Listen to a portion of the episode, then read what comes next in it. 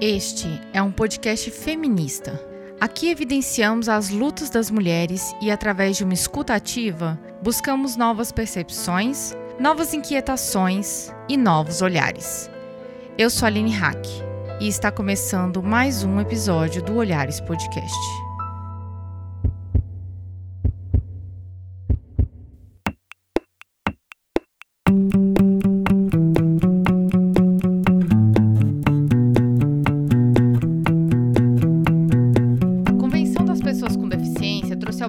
Uma lei que tem pouco mais de cinco anos. Discutir o que é deficiência vai para além das limitações.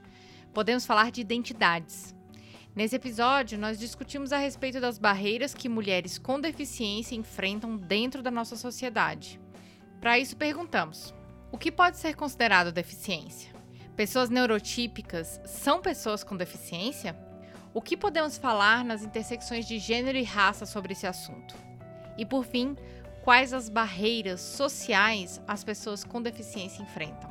Não basta não ser capacitista, precisamos integrar esta luta. Procuramos agora feminismos inclusivos e acessíveis. E para nos ensinar sobre este assunto, hoje ela vem trazer toda a didática que precisamos para esse episódio. Se apresenta para gente. Sou eu, Luciana Viegas. ativista, autista, mãe de autista, uma das idealizadoras do movimento Vidas Negras com Deficiência Importam e também membro da Abraça, fazendo ativismo PCD aí há um tempinho. e juntas começamos mais um Olhares Podcast.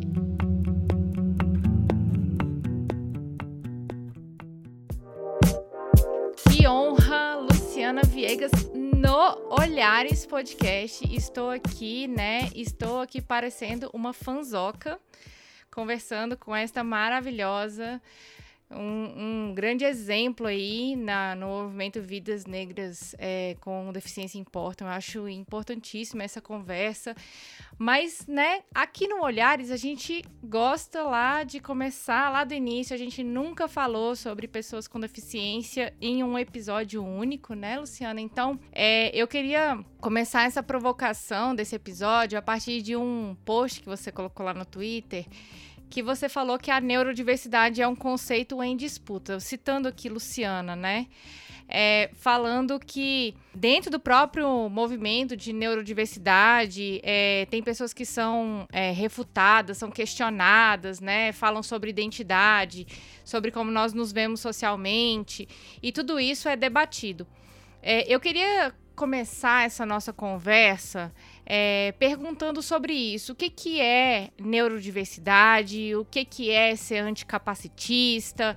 É, qual é o ponto de partida para a gente conversar sobre uma luta pelas pessoas com deficiência, das pessoas com deficiência, com as pessoas com deficiência? Caraca, é muito difícil para mim. Eu estou muito feliz de estar aqui. Primeiro, né, agradecer né, por essa oportunidade de poder falar de temas tão importantes. E eu acho que falar de feminismo anticapacitista é urgente, é necessário. Acho que é uma das coisas que eu mais brigo dentro de outros movimentos.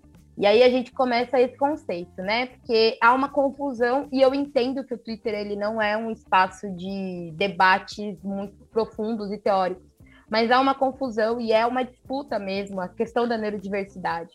Primeiro porque ele não é um conceito que foi criado aqui no Brasil, ele é um conceito que, tá, que veio de fora, né? Então a Judy Singer, é, lá autista, e aí ela, ela também, é, dentro da comunidade autista, entendeu que o autismo não era só identi não era só diagnóstico, ele passava pelo conceito da identidade.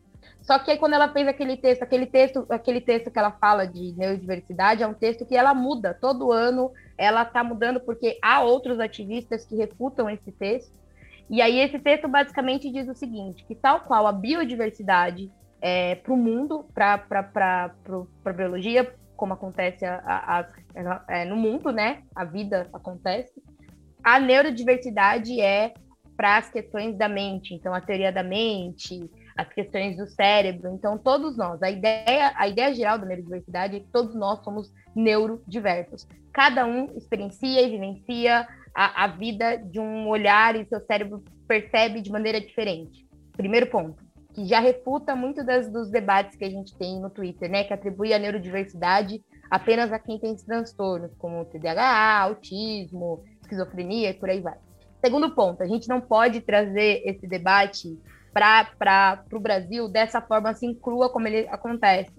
Porque senão a gente cai numa ideia de que a neurodiversidade é só sobre imagens de cérebros, cérebros que são diferentes de outros cérebros. E isso não tem nada a ver com a neurodiversidade, porque a neurodiversidade fala sobre diversidade, não sobre o diferente, o que não é diferente. É, e aí a gente não pode trazer isso para o Brasil, porque apesar né, desse ser um movimento cunhado e iniciado por autistas, é, a gente entende também, quanto estudioso da área, quanto ativista, que a neurodiversidade e as neurodivergências estão além da questão biológica, está além da questão neurológica, vai para a questão da identidade mesmo. Então, uma pessoa com, é, com esquizofrenia, ela experiencia a vida através da esquizofrenia também. A esquizofrenia faz parte da identidade dela. E o autismo também faz parte da identidade das pessoas. Então, a gente tem esses dois conceitos que estão em disputa. Por que, que eu falo que estão em disputa? Hoje eu posso falar isso, mas eu já estou sabendo disso há uns meses. Porque a Abraça, a organização que eu faço parte, ela cunhou um termo na neurodiversidade interseccional aqui no Brasil, e eu acredito que no mundo, ser audaciosa aqui, ser ousada e vou dizer que no mundo, porque a gente está falando de realidades muito distantes. Então, quando você vai ver o que a Jude fala sobre a neurodiversidade é um contexto é, muito embranquecido, não se pensa em outras realidades. E aqui no Brasil a gente tem pessoas pretas, neurodiversas, indígenas, pessoas em situação de rua, pessoas institucionalizadas, que aí seria ruim a gente não falar sobre identidade, atrelar isso apenas à questão neurológica, porque a gente não leva em consideração tantas histórias de violência que historicamente o Brasil passou. Então, é, manicômio de Barbacena, é, a, a, as, as chacinas e por aí vai, são, são questões, e prisões, que a sua maior parte das pessoas que são presas são pessoas neurodivergentes, é, tudo isso precisa ser levado em consideração. Ok, Luciana, todo mundo é neurodiverso, e aí é isso, acabou, não temos mais. A Judge conceitua quem tem transtorno dentro dessa neurodiversidade em geral como neurominorias. Mas como tem um amigo meu, e aí eu brinco, eu gosto de usar a frase dele, é esse, esse neuromundo dos neurofixos, né? dos neuroprefixos, que é o, o Ricardo Logon, eu adoro. É, ele é psiquiatra, ele brinca com isso. E a gente, às vezes eu até entro em conflito com ele, porque é complexo mesmo. Tem horas que eu acho que a gente precisa dessa marcação e tem horas que eu acho que não precisa. Mas ele fala disso, então eu gosto de chamar de neurodivergentes.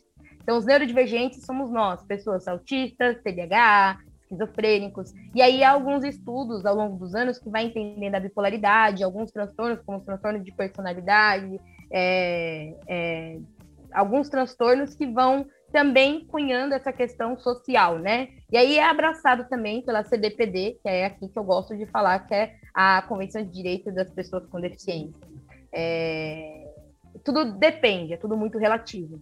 E aí a, neuro, a neurodiversidade basicamente é isso tudo, esse mundaréu de coisas que a gente está tentando cunhar. Eu gosto de pensar a partir desse manifesto da Abraça, e vou fazer o jabá aqui, mas eu acho importante que a gente leia esse manifesto, porque é um, é um manifesto importante para que a gente entenda e perceba como que essa, essa, esse conceito ele se dá aqui no Brasil com as realidades que a gente tem no Brasil.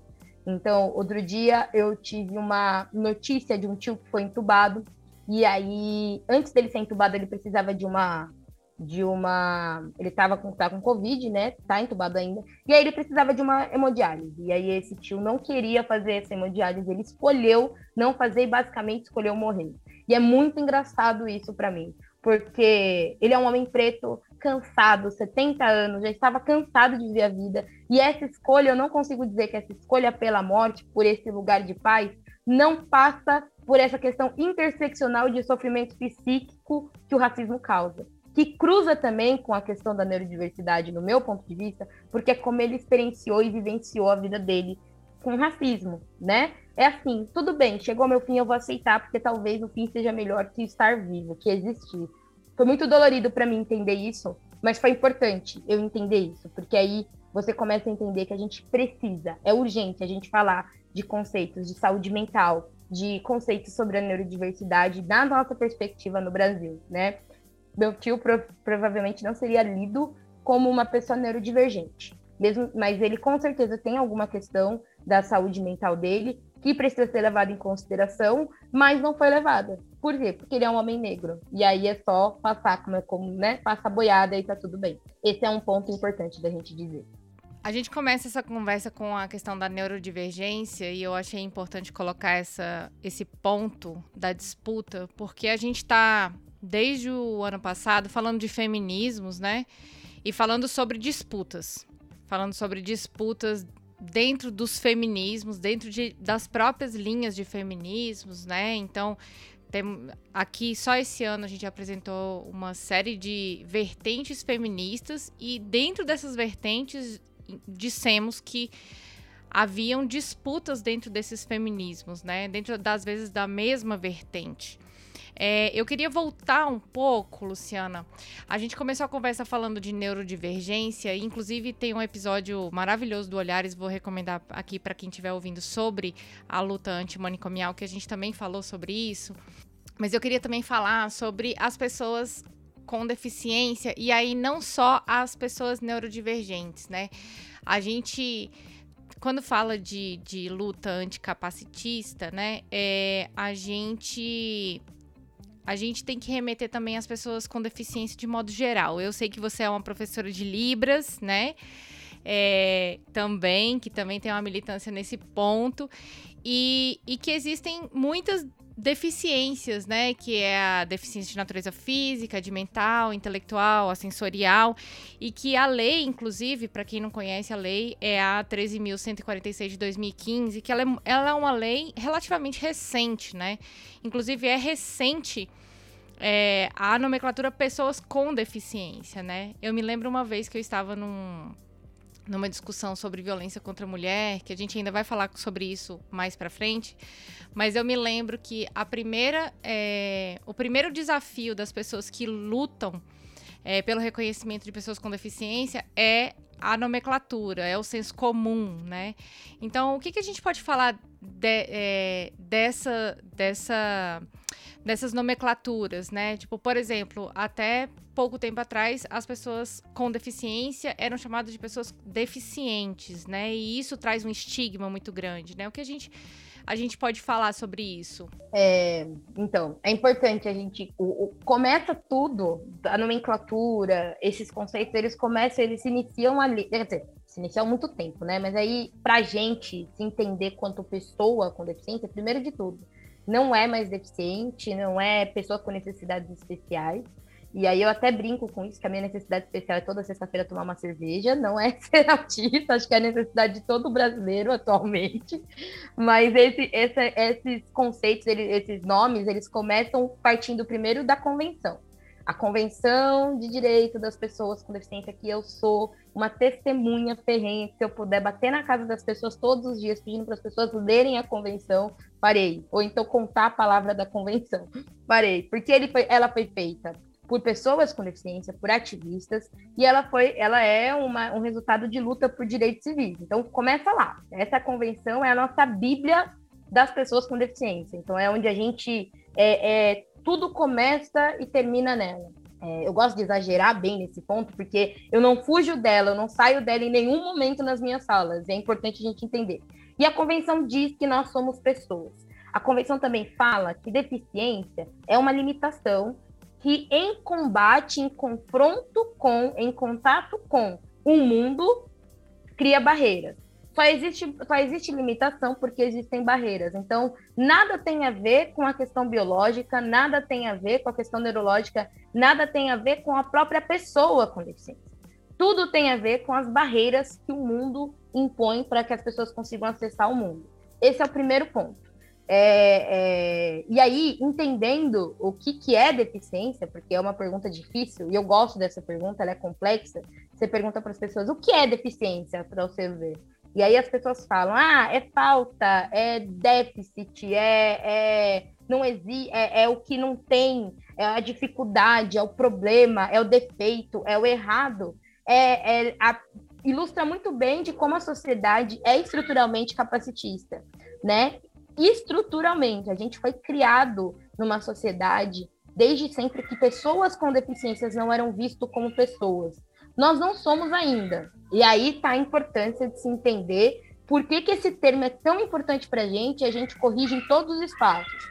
Uma pessoa que chama a gente de deficiente, com certeza não entendeu e não ouve essa questão. Então a gente sempre fala, ó, não é deficiente, é pessoa com deficiência. Qual é, qual é a diferença? Pouco, porque o deficiente dá uma ideia do que falta. Então, por exemplo, eu, visualmente, não falta nada em mim. Eu sou autista. Visualmente, não falta nada em mim. Visualmente, não falta nada no meu filho. Mas nós somos pessoas com deficiência, porque nós temos uma limitação, uma barreira, enfrentamos uma barreira comunicacional e de relações sociais, de interação, so, é integração sensorial também, é a, a questão sensorial, não integração, é a questão sensorial nós enfrentamos quando temos acesso à sociedade. E aí isso nos torna uma pessoa com deficiência.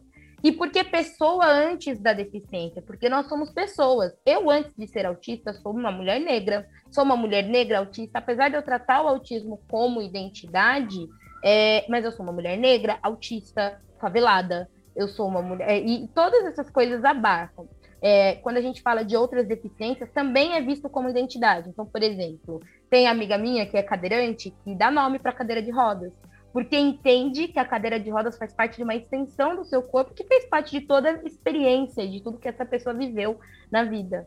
Todos esses são processos importantes.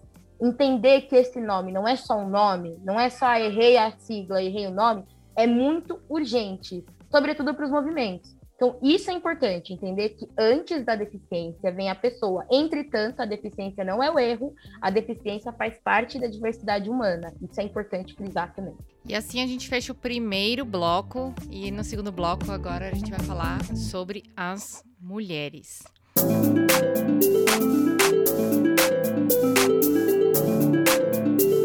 Começando o segundo bloco, vamos falar um pouquinho das mulheres, Luciana. É, a gente falou sobre o capacitismo e só colocando aqui em, é, em letras garrafais, capacitismo é a violência sofrida por pessoas com deficiência, né? Assim como o racismo, assim como a homofobia, o nome da violência que as pessoas com deficiência sofrem se chama capacitismo. Por isso nós estamos falando aqui sobre feminismo anticapacitista.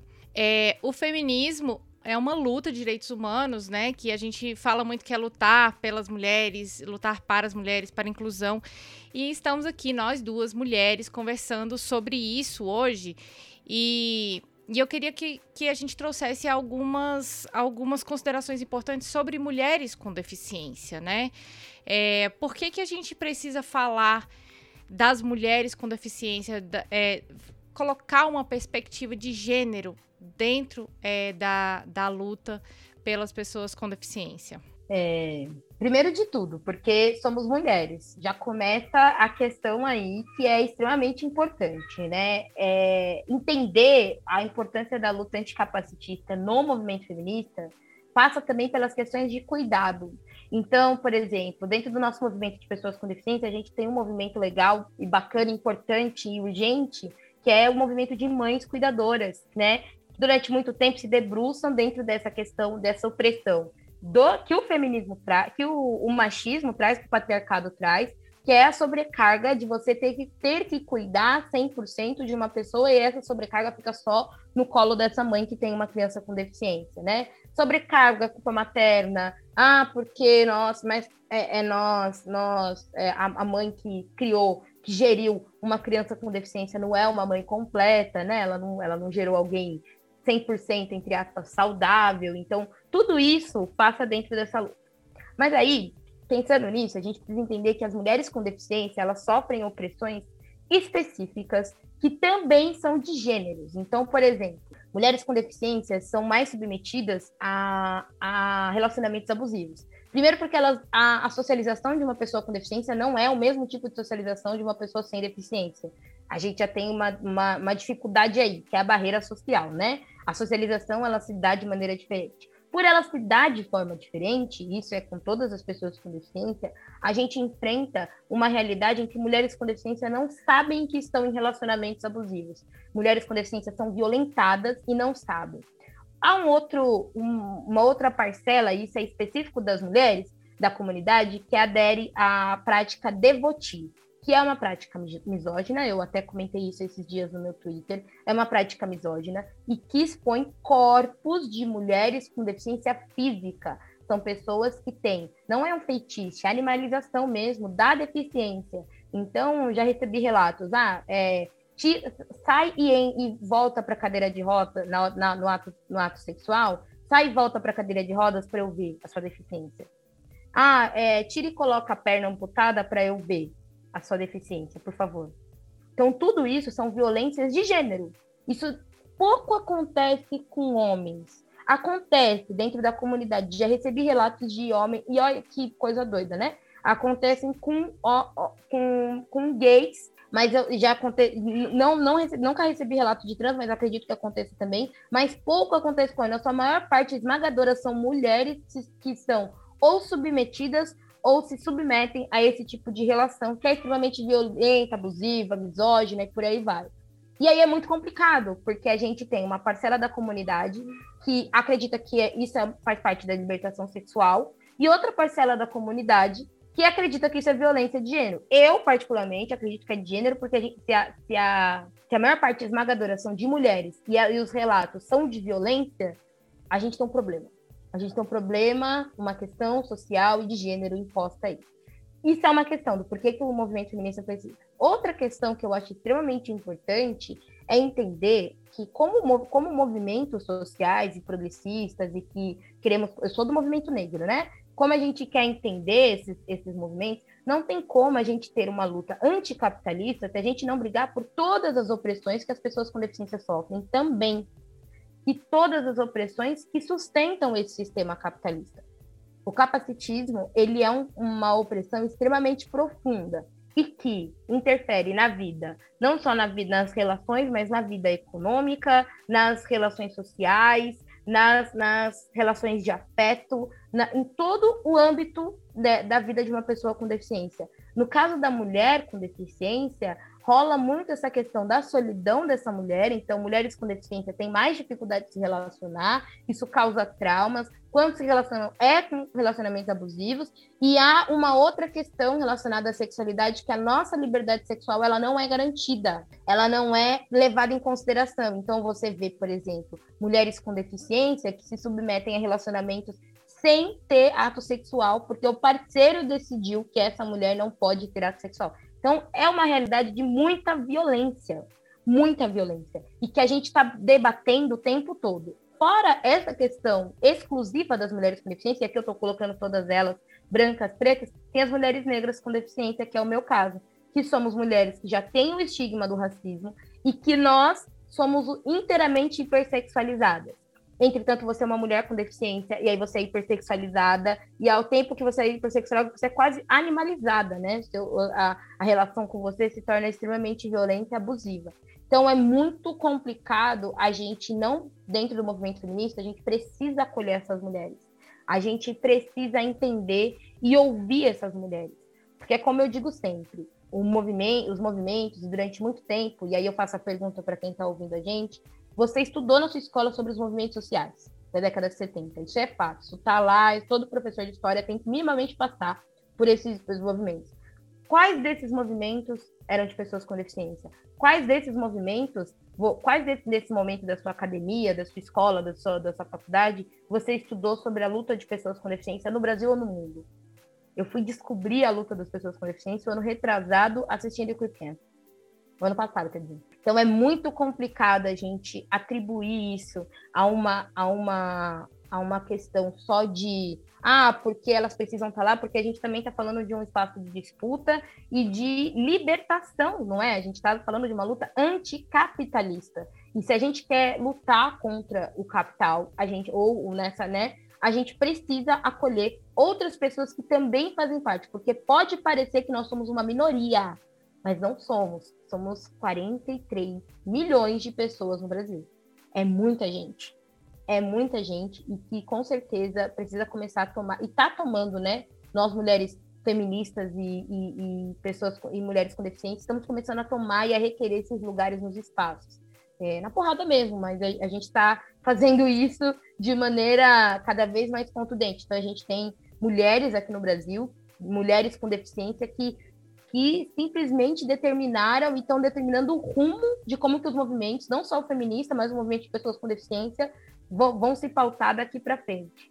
E só completando aqui, trazendo aqui para nossa conversa um pouco de, de dados, né? É, eu me lembro que quando saiu é, o mapa da violência em 2018, é, como as pessoas com deficiência estão mais suscetíveis a sofrerem violência, né? Eu estava até vendo na época que uma, uma médica, né, da Unicamp é, comentou, assim, quando, assim que saiu, e aí até resgatei aqui essa anotação, que as, as mulheres com deficiência podem ter até 70% mais chance de sofrerem algum tipo de violência, né? Então, isso que você está trazendo é, fica fica ainda mais evidente nesses dados aí do, do Atlas da Violência dos anos de 2018, 2019. E outro dado que eu também trago é que ne, nesse Atlas que eu tinha lido, tinham sido apontados 22 mil casos de estupro. E os índices de estupro em mulheres com deficiência, especialmente é, a deficiência mental, cognitiva, né, era muito alto né, desses, é, dessas mulheres com deficiência que tinham sofrido esse tipo de violência, a maioria dessas mulheres com deficiência tinham algum tipo de, de, de, de deficiência mental, né? Então, é, de, até mesmo, né, Luciana, é, esse processo de. Você falou do processo de socialização, mas às vezes até do processo de percepção, de saber que aquilo ali é uma violência, de saber que ela está sendo vítima, né, desse, de, é, desse momento e até mesmo da impossibilidade dessa mulher, às vezes, buscar ajuda, sabe? É, porque, assim como crianças e adolescentes né, sofrem violência dentro das suas próprias casas, muitas dessas mulheres estão ali também na mesma situação, né? Então, a, quem cuida delas, quem as socorre no dia a dia, é quem as violenta também. É, você concorda comigo ou, ou não? Ou não? Concordo, concordo. E eu, é muito. Eu acho que de todas as, as opressões que nós mulheres palestinas sofremos, acho que a, a, questão, essa questão, tanto é que a, a convenção ela garante, né, a liberdade de reprodutiva e sexual da mulher deficiência é a questão mais pesada, porque ela vai de dois extremos. Então, a gente tem mulheres com deficiência que sofrem, e, e a deficiência intelectual é, um, é sim, não só mulheres, mas homens, homens também, mas as mulheres, sobretudo, né, por conta da questão de gênero mesmo, o patriarcado está aí comprando isso e faz para isso mesmo, mas é, é, é, a, a, gente vai desses dois extremos. Então, a gente tem mulheres com deficiências que sofrem extrema violência é, sexual e, e, tudo mais. E aí a gente vai para outro extremo, que é aquelas mulheres com deficiência que não podem, não têm o seu direito sexual de liberdade sexual garantido. E a gente nunca tem um, um consenso. Então, essas mulheres estão passando constantemente por situações extremamente violentas, tanto do mais para o mais agressivo e violento, para o mais, pro mais não tem nada, não acontece. Isso também causa uma, de, uma determinada opressão. O que eu gosto muito de pensar no Atlas da Violência é que ele, apesar de tudo, ele não, ele não marca né? Quais são, o que, quais são as violências que essas pessoas estão passando? Então, por exemplo, no filme Creep Camp, eu adoro citar esse filme para que as pessoas entendam como que é, como que ele funciona e tudo mais. Tem uma relação lá de uma mulher com paralisia cerebral que ela entra com dores, absurdamente dores. Ela tem uma paralisia assim, é, ela é alto nível de suporte, né? Mas ela entra com dores dentro do hospital, muitas dores. E aí o médico simplesmente submete ela a uma cirurgia porque só poderia ser apendicite. E na verdade ela estava com uma, uma, uma, doença sexualmente transmissível. Ela tinha transado com uma pessoa sem camisinha. E assim, consentido, tudo bonitinho. E aí ela tá. E o médico nem pensou nessa possibilidade. Ela estava com todos os sintomas disso e o médico nem pensou nessa possibilidade e submeteu ela a uma cirurgia. Ele abriu ela para tirar um apêndice que não precisava, sendo que só porque ele não pensou na possibilidade está muito relacionado ao como esse modelo médico, e aí eu gosto de, de xingar ele sempre, o tempo todo, de como esse modelo médico de deficiência, de diagnóstico, ele não comporta. E ele violenta mulheres com deficiência. Então, relatos inúmeros de, de amigas minhas que vão no ginecologista e simplesmente é desconsiderado. Oh, você não precisa vir, você vem daqui um ano, você vem daqui dois anos, você não precisa vir, porque na cabeça as pessoas com deficiência, as mulheres com deficiência não têm a vida sexual ativa. Isso é muito doido. Isso é muito doido de se, de se pensar e, e, e, e, de você olhar e falar assim, cara, é, como que é, porque você não é visto como pessoa. Você não é visto como pessoa, você é submetido a uma série de violências. Mulheres com deficiência em si também são submetidas a uma série de violências. Então, é importante a gente que a gente paude, que a gente fale. Essas violências de gênero, para mim, são uma das piores. Há um outro relato, aí eu vou interseccionalizar com raça um pouquinho, para a gente entender isso, como que isso funciona na prática, do caso de Trey Shukout, que é, é, são, são um casal. Na verdade, é um casal, mas a irmã que morava junto com ele. Eu postei no Twitter, inclusive, há um tempo atrás também sobre esse caso, porque ele me chocou muito. É, a mulher estava presa, os três têm deficiência intelectual, e a mulher estava presa. E aí, é, obviamente, ela estava sofrendo muita violência dentro da cadeia. O médico achou de bem falar que ela estava grávida né, mentir no laudo que ela estava grávida para ele ir para casa. E depois falar assim: ah, depois você fala que você abortou, mas só para você não ficar passando aqui um monte de violência. Já tinha sido estuprada, já tinha sido. acontecido de tudo com ela dentro da cadeia. Isso não foi no Brasil que aconteceu. E aí, e esse caso é real. E aí ela foi para casa. Foi para casa ela, o marido também, que, que, que tava morando com ela, então ficou, ficou morando na casa. Ela, o marido, que é deficiência intelectual também, e a, e a irmã, os três morando dentro da casa. Mas, ok, seguindo a vida, autonomia garantia, tinha família e tudo mais. Ok, ela voltou pro, pro médico e falou: Ó, oh, perdi. Nisso que ela falou, perdi, como... eu não vou, não vou precisar contar a cor de, de, dos três, né? Mas enfim, nisso que ela voltou e falou que ela perdeu, os médicos queriam saber como assim ela tinha perdido um filho. E aí começou um, um uma, uma, busca por esse filho que nunca existiu e que o médico não ia dizer depois, o outro médico, né, que ele que mentiu junto com ela para ela ir para casa. Falou assim: não, você fala que perdeu, tá tudo bem, não tem problema. É, isso é o, o sistema funciona assim para todo mundo, com certeza vai funcionar para você. E aí buscaram, prenderam ela novamente por ela ter, porque aí falaram que ela teve o bebê, o bebê nasceu e ela e o marido e a, e a irmã mataram o bebê. E ela voltou a ficar presa. Então, depois de anos, 40 anos, foi, foi descobriram que não tinha nada de bebê, que foi, infelizmente não, foi uma, uma ação racista e por aí vai, capacitista. Mas tudo isso se dá porque, quando você vai vendo ao longo da, dessa história, que é uma história extremamente violenta, as opressões que essa mulher com deficiência intelectual sofria, as torturas, ela ficou seis horas sendo violentada enquanto ela era interrogada são coisas que o marido dela que tinha deficiência intelectual não passou. Entendeu? E que ela foi uma. Ela e a irmã foram muito violentadas, que elas no final assumiram. Não, eu, eu tá bom, eu, eu mesma fiz esse bebê que nem existe.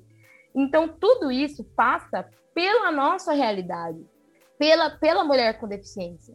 Primeiro, onde é você está grávida? Você é mulher com deficiência. Depois, é, como assim você perdeu o bebê? Como assim? Então, tudo, tudo é uma questão de gênero e que é importante a gente debater é, esses dados e essas informações, a gente não tem ainda esse marcador de quantas mulheres com deficiência é, é, no Brasil sofrem violência, ou quantos adquirem deficiência, porque é muito louco. O único caso que a gente tem da Lei Maria da Penha é a Maria da Penha, que adquiriu uma deficiência por conta de uma violação de gênero, uma violência de gênero, né?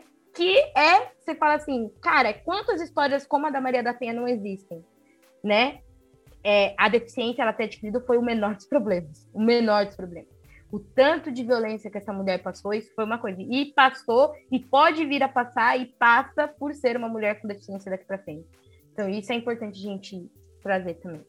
Realmente. Vamos agora falar do feminismo. Vamos para o terceiro bloco, é, conversar um pouquinho mais sobre essas intersecções. Já, assim, na verdade a gente meio que vai completar, né? Porque a gente já falou tanta coisa que dá pra gente ter uma noção mesmo é, do que, que é esse, essa luta e também o que, que nós precisamos melhorar dentro das nossas relações. Vamos para o terceiro bloco. Mas antes de ir para o terceiro bloco, a gente tem um recadinho para você.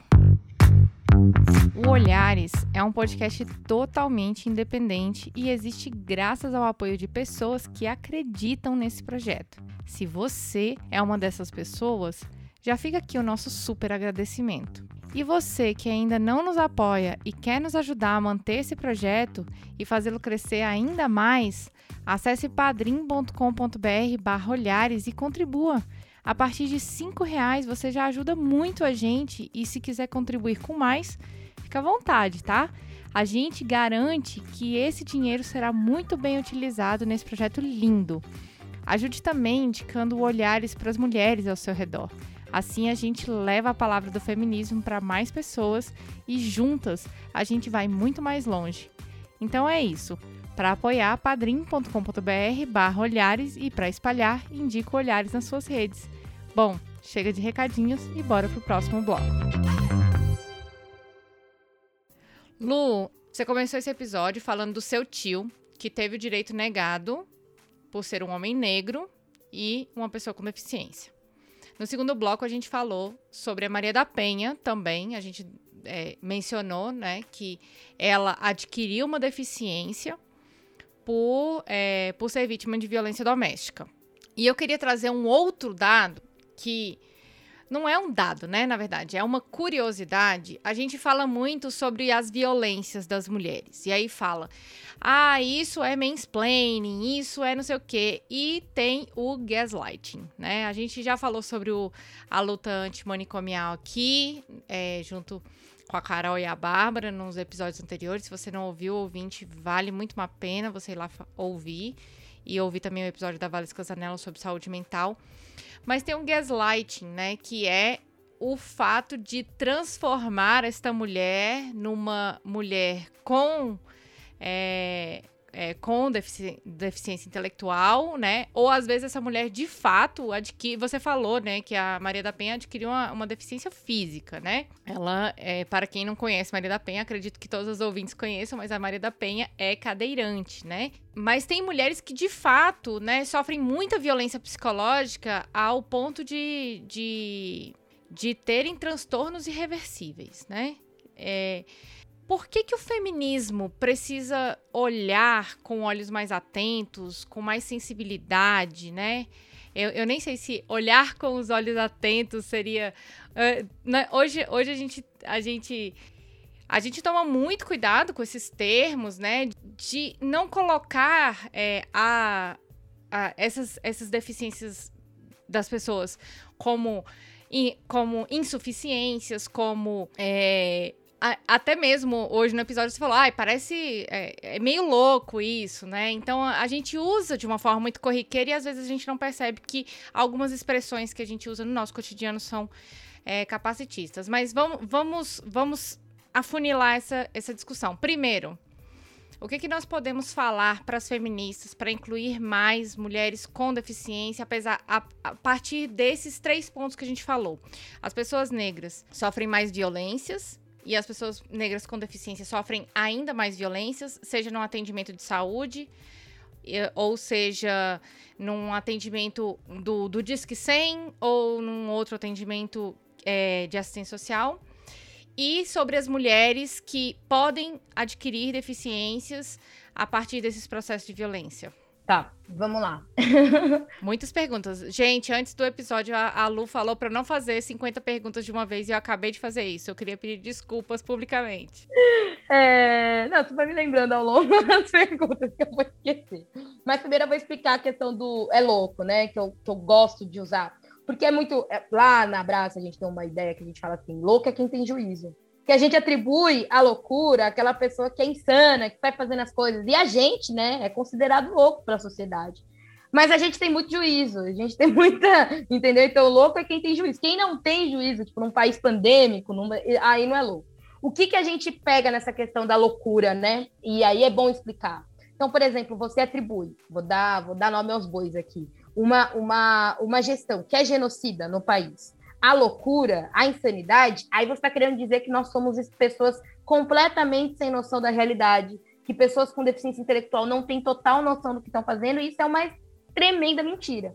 Primeira reputação que eu dou é me explica, pra, explica por favor, o que é deficiência intelectual. Me, me, me mostra o que, que é. Quem que garantiu que o QI do, de quem é maior ou menor? O que abaixo de QI o quê?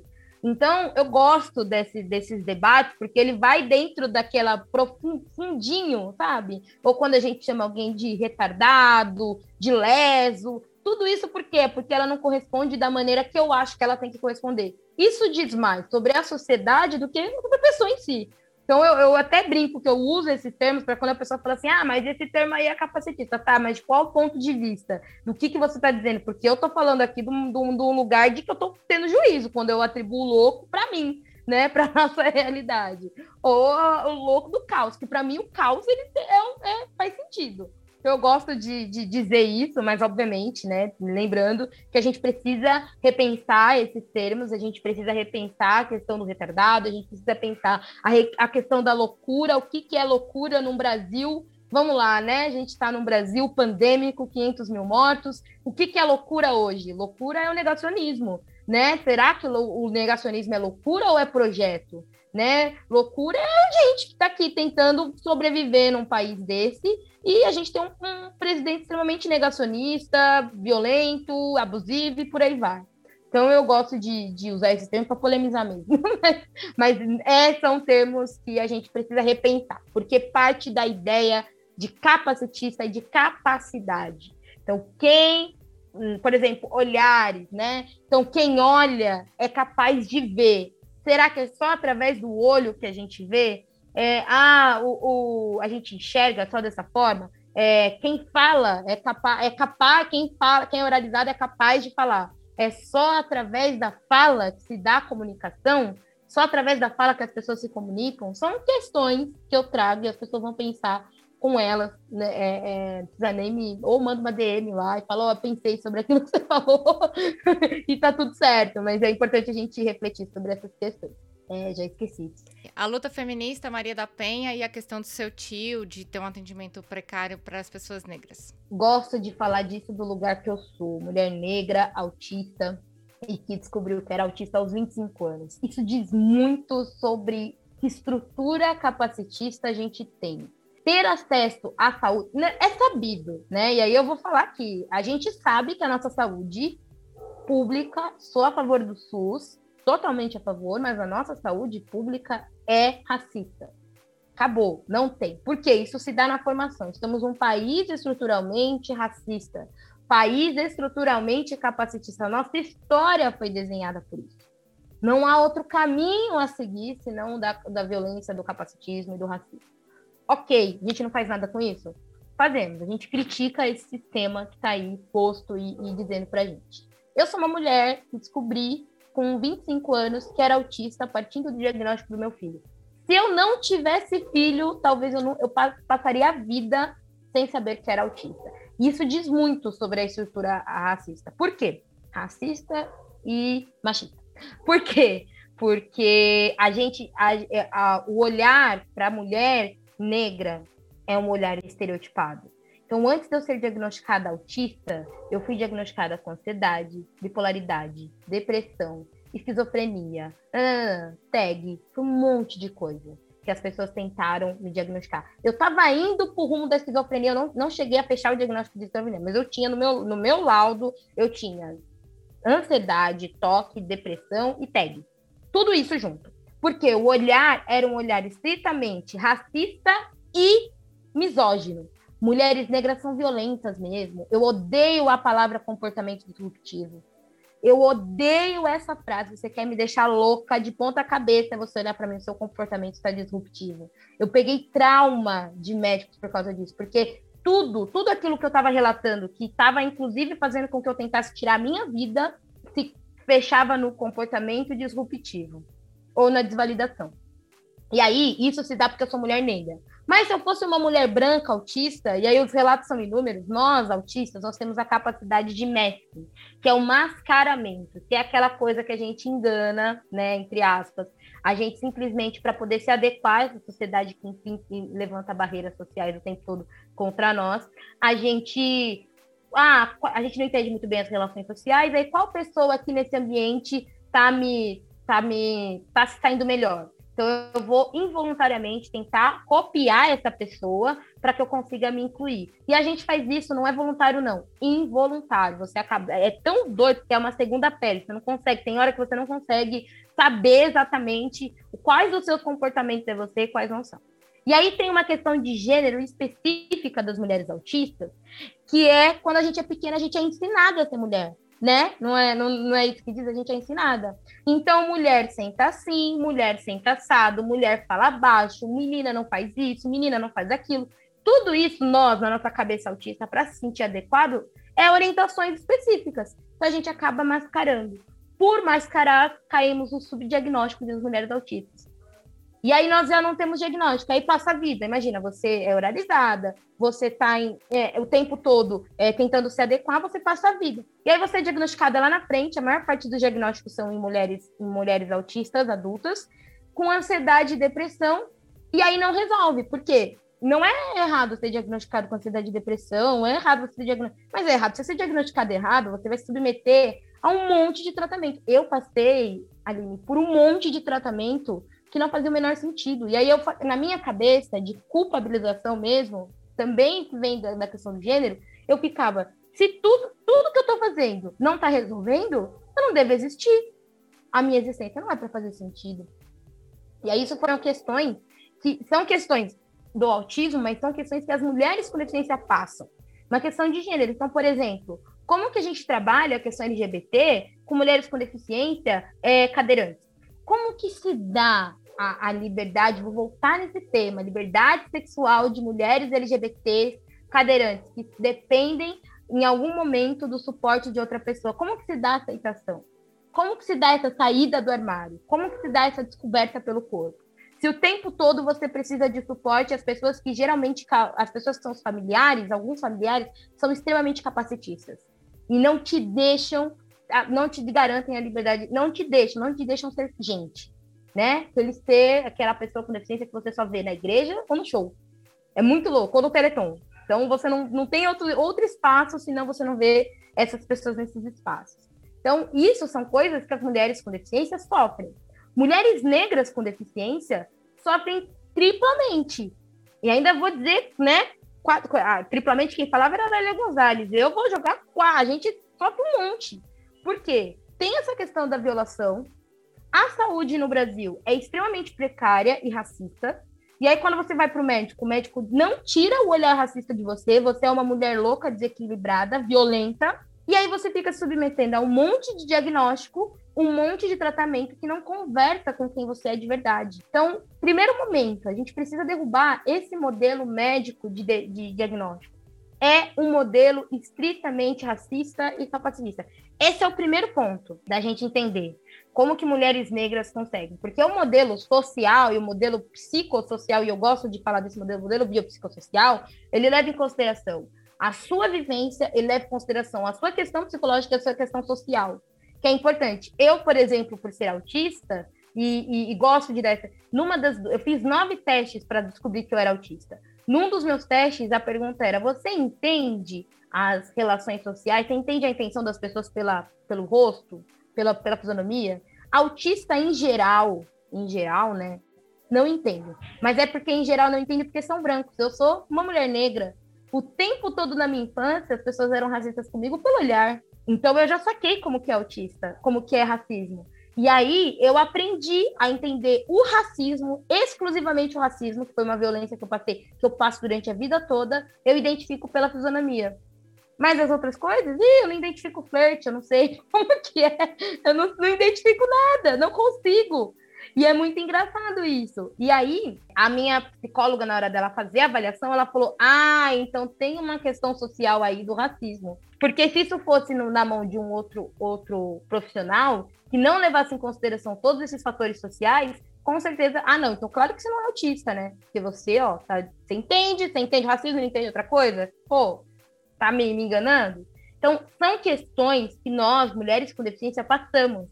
E aí, as mulheres com deficiência, como eu já falei, estruturalmente, essa, essa, esse modelo ele é racista, capacitista, e aí as mulheres com deficiência têm a questão da ginecologia, tem a questão que você não é mulheres negras. Eu mesma sofri violência obstétrica, fui descobrir anos depois que estava sofrendo violência obstétrica por ser autista. Eu não sentia, meu corpo processa diferente a dor. E aí eu não sentia as dores do parto direito, e eu não tinha, não sabia comunicar a dor do parto. Agora imagina eu num hospital público não sabendo comunicar a dor do parto e o hospital sem preparação nenhuma para receber uma grávida autista. Olha como essa inter... E aí eu era ne... eu sou negra, né? E aí tem todo o histórico de violência obstétrica que as mulheres negras sofrem. A gente não recebe, não recebe anestesia no mesmo nível que outras mulheres. Todos esses históricos de, traz para gente essa questão da interseccionalidade. A importância da gente debater, da gente incluir. Porque todas essas experiências que eu estou contando aqui era para o movimento feminista e o movimento negro saber, mas não sabem. Porque a minha e as, as minhas irmãs com deficiência e as minhas vozes de uma mulher com deficiência não estão dentro desses movimentos. Precisamos estar. Dá para ser anticapacitista sem ser acessível. Dá para ser. Acessibilidade é o primeiro ponto. Dá para se garantir acessibilidade e não ser anticapacitista. Se a gente precisa garantir dentro dos movimentos atualmente, a luta feminista, garantir um movimento inclusivo e acessível e verdadeiramente anticapacitista. E depois dessa conversa maravilhosa, a gente tem muito a aprender aqui. A gente ainda vai conversar muito sobre esses e outros assuntos em episódios futuros. É, vamos para o nosso bloco de indicações. Luciana,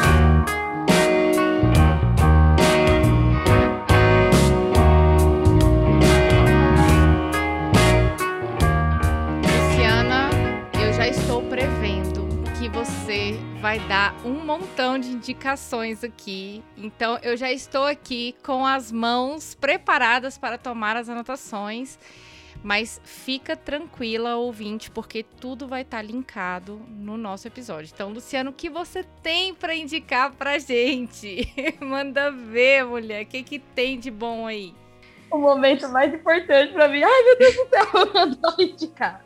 Bem, eu vou começar pelos livros. E aí depois eu vou começar. Enfim, vamos, fé. então, primeiro, o livro que eu acho que é importante a gente, a gente entender, para entender um pouquinho do que é esse conceito da neurodiversidade, é o livro da Judge Singer, né? Que é Neurodiversity, The Birth of Dia. Então, é o início da ideia ali, mas eu, eu aconselho ler esse livro com, com um olhar mais amplificado, assim, dá uma, um, um cuidado maior para você poder entender é um livro que ainda está em inglês, a gente não, não tem tradução para português, mas é um livro ótimo, ótimo, para entender o conceito inicial da neurodiversidade. Ela tem um blog também, e aí quem puder no blog, eu, eu uso até, né, blog, traduzir a página toda, e aí pelo blog e pelo livro a gente vai conseguindo entender.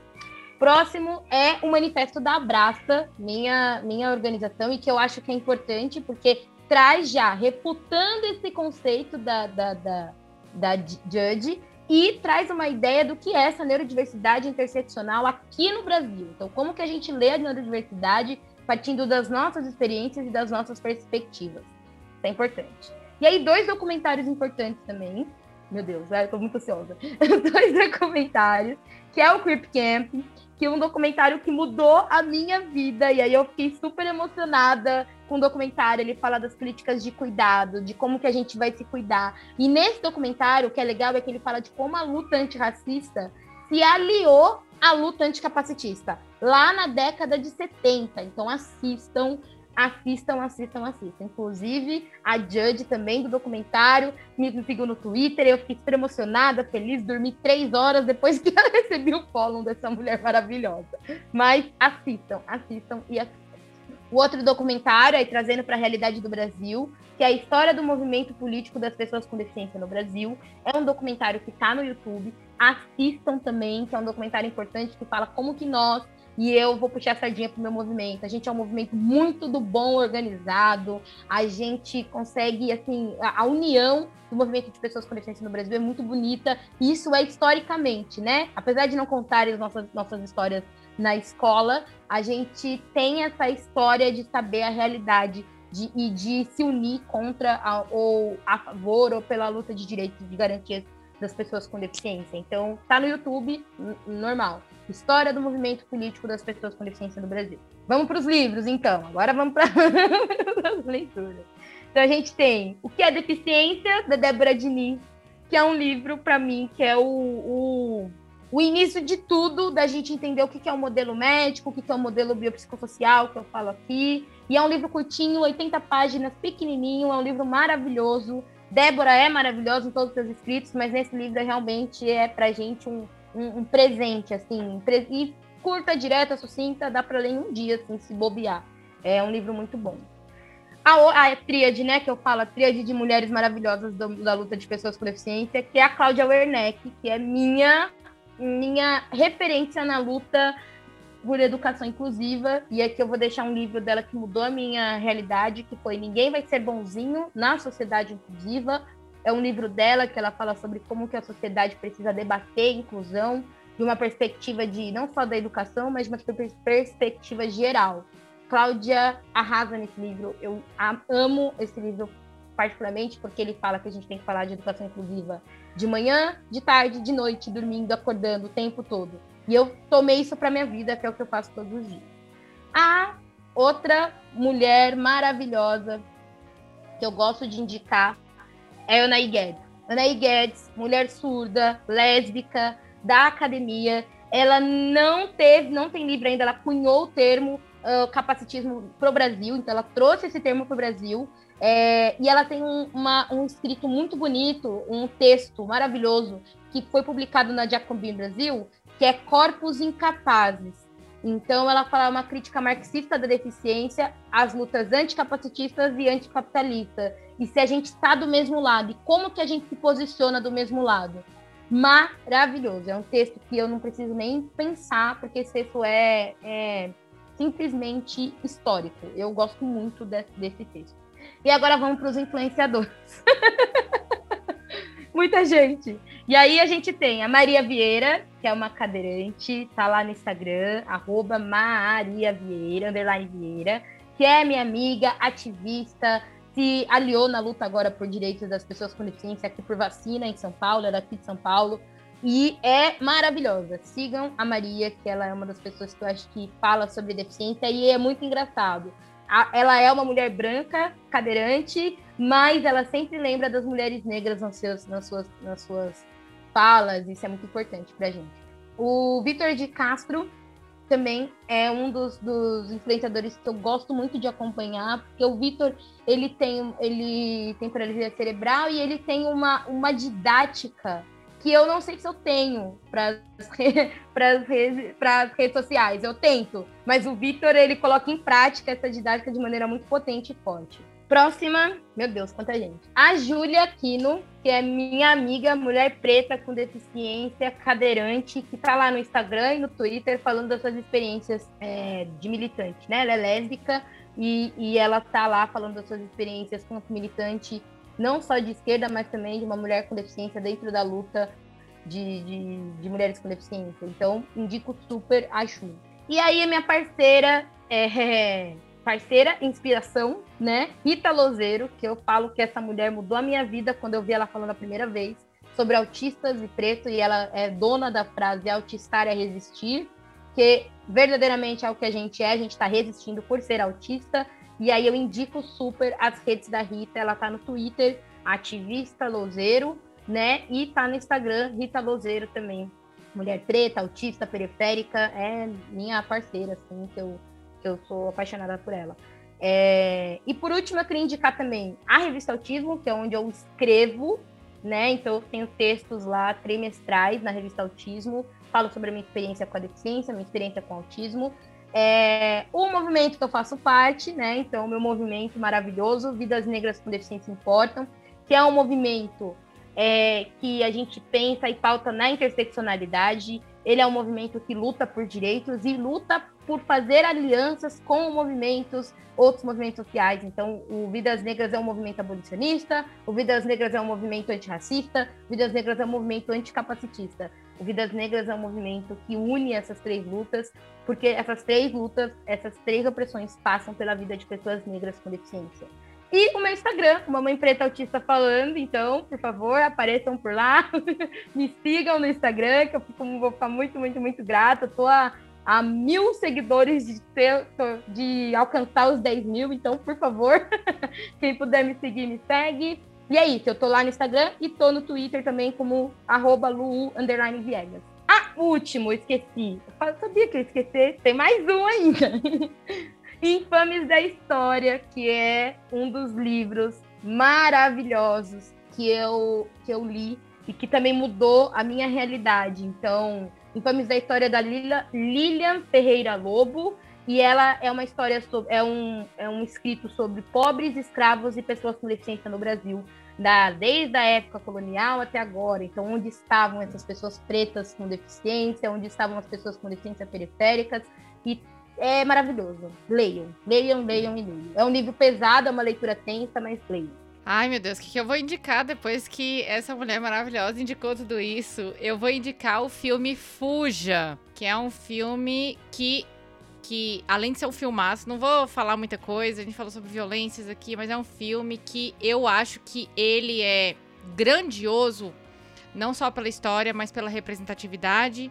A atriz é uma mulher cadeirante e, e, ela interpreta uma pessoa com deficiência física, né? Então eu acho importante é, essa representatividade também no cinema, né? É, um outro, é, vou aproveitando aí a leva de influenciadores e influenciadoras, vou indicar, pedir para Luciana não indicar os que eu ia indicar, gente, porque ela ia indicar todo mundo. Então eu vou indicar aqui é, Marina, do Rodando pela Vida, é, faz um conteúdo excelente, tanto no Twitter quanto no Instagram. É, Leandrinha Duarte também. Leandrinha, é, nossa, é excelente conteúdo, um aprendizado um atrás do outro, muito bom mesmo.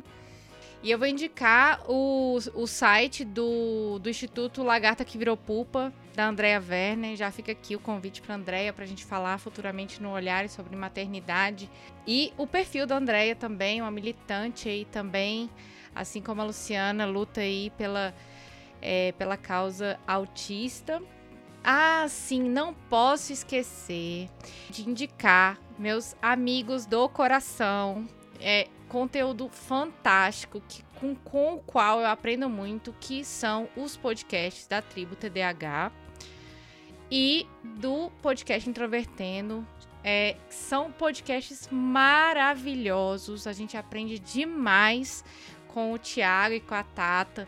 Acho que se você quiser conversar, quiser é, aprender um pouco mais sobre é, esses assuntos que a gente conversou, lá vocês vão encontrar um material super completo e também na hashtag podcastersPCDs, que além é, do conteúdo sobre TDAH, sobre neurodiversidade, você vai encontrar também é, podcasters é, cegos, podcasters com deficiência física, podcasters é, fazendo conteúdo em formato de podcast pra, é, para todo o grupo e também debatendo a necessidade da gente trazer mais inclusão e trazer aí mais acessibilidade em conteúdo de podcast, mas também criticando o nosso podcast. É muito bom, é muito bom aprender com vocês.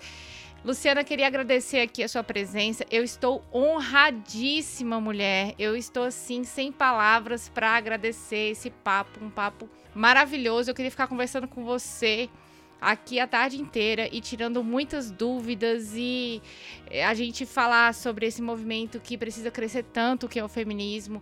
É, agradeço demais a sua contribuição dentro desse ponto de vista tão completo que você tem, que é um ponto de vista que tem muitas interseccionalidades e que faz a gente, de fato, abrir esse leque de discussões que a gente precisa abrir dentro do feminismo. Então, muito obrigada. Eu tô muito honrada de você ter aqui, de tê-la aqui no Olhares. Muito, muito obrigada. Obrigada, Aline. Eu que tô feliz aqui, toda emocionada, porque a gente briga e luta todos os dias para isso mesmo, sabe? Para que as pessoas é, com deficiência ocupem espaços, ocupem lugares, e eu quero que tenha mais ancianos, eu quero que tenha mais gente, e que a gente consiga fazer com que a sociedade verdadeiramente entenda e reflita sobre o capacitismo, o quanto que o capacitismo também, tal qual o racismo, mata então, eu estou muito, muito, muito honrada. Obrigada pelo convite, obrigada por quem ouviu até aqui. E eu estou muito feliz. Obrigada mesmo. E obrigada a você, ouvinte, por nos escutar até aqui. Nós vamos ao ar quinzenalmente às quintas-feiras. Olhares Podcast, só de ouvir, dá para ver que é diferente. Créditos. Esse podcast foi produzido pela Caleidoscópio Digital. Curadoria, pesquisa e pauta, Aline Hack. Edição e mixagem, Marconde Saraiva. Identidade sonora, Montana Estúdio.